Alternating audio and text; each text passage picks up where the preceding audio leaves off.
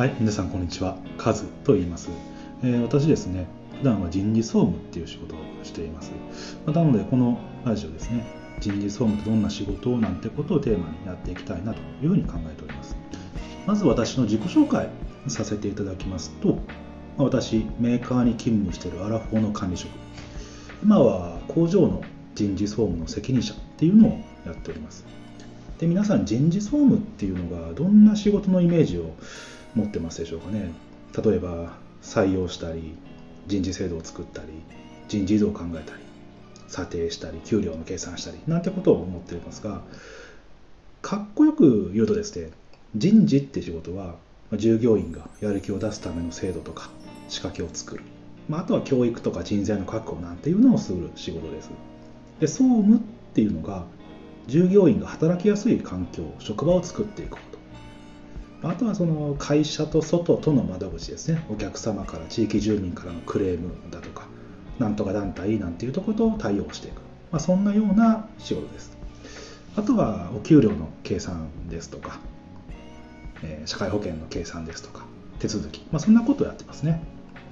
ただテレビドラマとかね見ると人事総務っていうのがまあ、主人公を目の敵にしたような意地悪人事が出てきて人事権を盾にして嫌がられをする。そんなようなイメージがあるかもしれませんね。うんそう見ていくとね業務の中っていうのねまあ本当はもっと細かいことたくさんやってるんですよ。マイナーのトラブルからヘビーのトラブルからあとは従業員の相談とか。いろいろ本当に幅広くてやってて、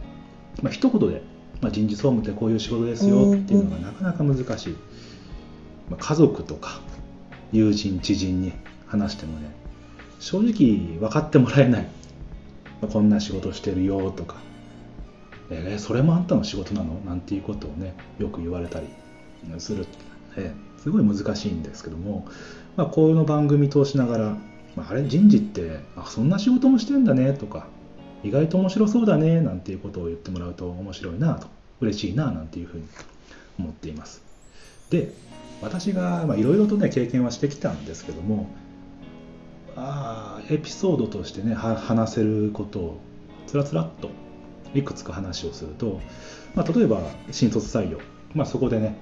深夜ラジオの話して候補者と盛り上がっていたということだったり給与の差し押さえ、まあ、借金とか税金とか社会保険料。あとはね養育費なんかも給料の差し押さえになると。